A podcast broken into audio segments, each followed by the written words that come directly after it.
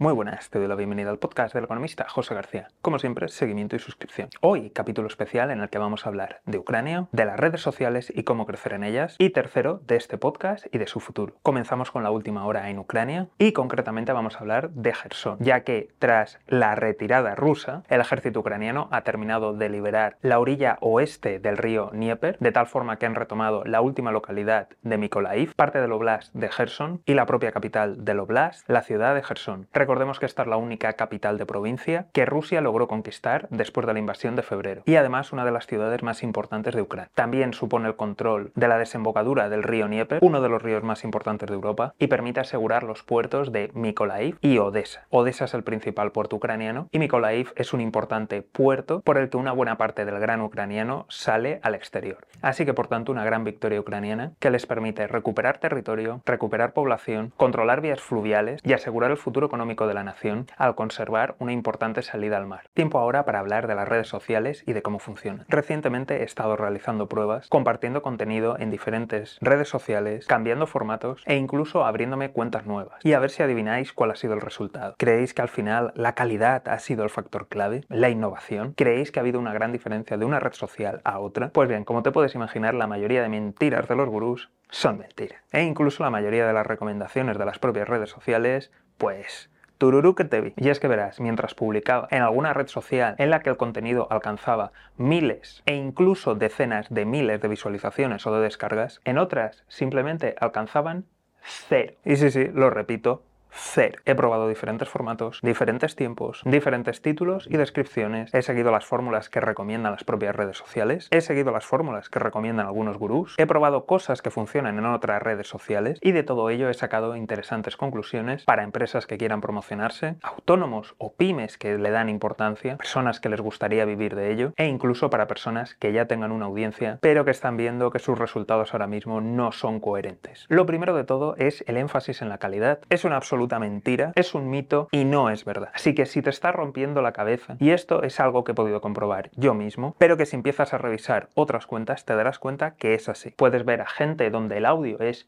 perfecto y otras cuentas donde el audio apenas se puede escuchar, hay un montón de ruido y de interferencias y aún así funciona perfectamente. Puedes ver cuentas donde las personas están invirtiendo una gran cantidad de dinero en equipo, verás bonitas imágenes cinematográficas y en cambio verás otro canal donde simplemente utilizan una GoPro vieja e incluso el propio móvil y están obteniendo las mismas o incluso más visualizaciones. Así que como primera conclusión no debemos de obsesionarnos con la calidad. Es evidente que a mayor calidad le será más fácil para el público y vernos, pero no es un factor determinante. Si eso fuera así, sería tan fácil como ir y comprar la cámara y el micrófono más caro. La segunda conclusión, y una de las más importantes, especialmente para la gente que estáis atascados y que no crecéis de ninguna forma, y es tan simple como probar. Probar diferentes redes sociales, probar diferentes formatos, y una vez que hayáis acabado, simple y llanamente volver a probar, volver a intentar. Podéis repasar mis redes sociales y daros cuenta que tengo, como ya he comentado antes, vídeos con decenas de miles de visualizaciones que luego he puesto en otras redes sociales y han obtenido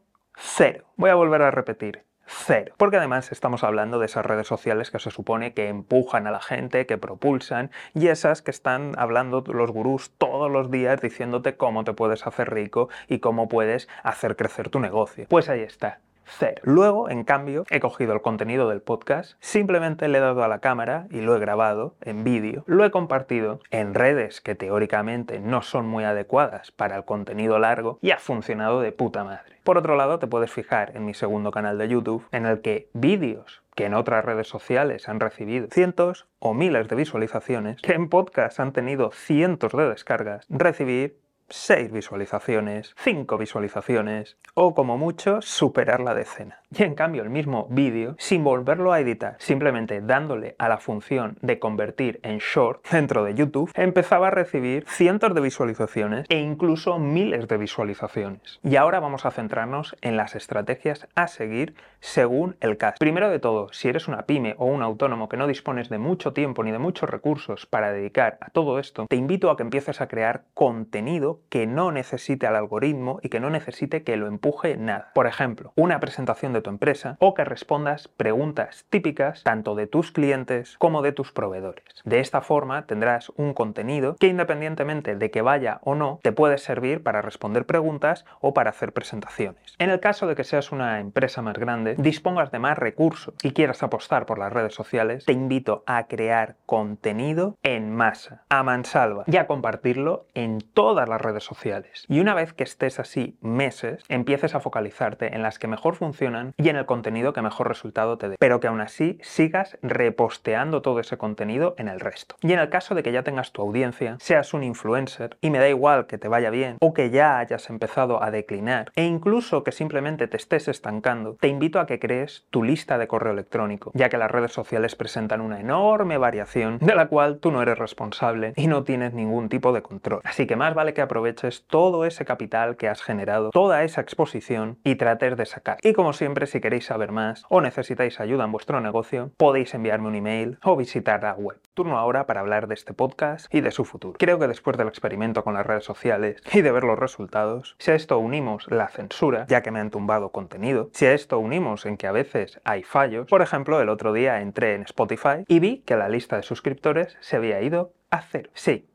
hacer. No veas la gracia que me hizo. Y aunque por suerte fue un error de la propia plataforma, me hizo darme cuenta de la precaria situación, pese a los seguidores en LinkedIn, que veremos a ver a cuántos de ellos les llegan las notificaciones. De YouTube ni hablamos, y de la política de contenidos en TikTok, ni nombrarla. Así que aquello que parecía más seguro, como eran los seguidores en el podcast, pues resulta que no lo está, realmente nunca lo estuvo. Creo que ha llegado el momento de tomar medidas. Así que si te gusta este contenido y si me sigues desde alguna plataforma de podcast o red social, te invito encarecidamente a que dejes tu correo electrónico. Esto lo puedes hacer visitando la web, donde te saldrá un pop-up indicándote que dejes el correo electrónico para mantener el contacto o directamente en alguno de los links que dejaré en la descripción. Como incentivo, pienso dar prioridad a la gente que estéis en la lista de correo electrónico para opinar, preguntar, proponer temas y por supuesto también daré prioridad a las personas que me habéis apoyado o me estáis apoyando en Coffee, Buy Me a Coffee y similares. Y para la gente nueva, daré prioridad a los mensajes que vengan a través del formulario web. Realmente tampoco cambia mucho, porque la gente que me apoyáis en Coffee o Buy Me a Coffee, también sois las personas que os habéis dado de alta en el formulario web y que normalmente enviáis los mensajes por correo electrónico o a través de la página web oficial del podcast. Y por otro lado, también es posible que haya sorpresas. Me refiero, creo que estamos empezando a juntarnos personas que nos interesa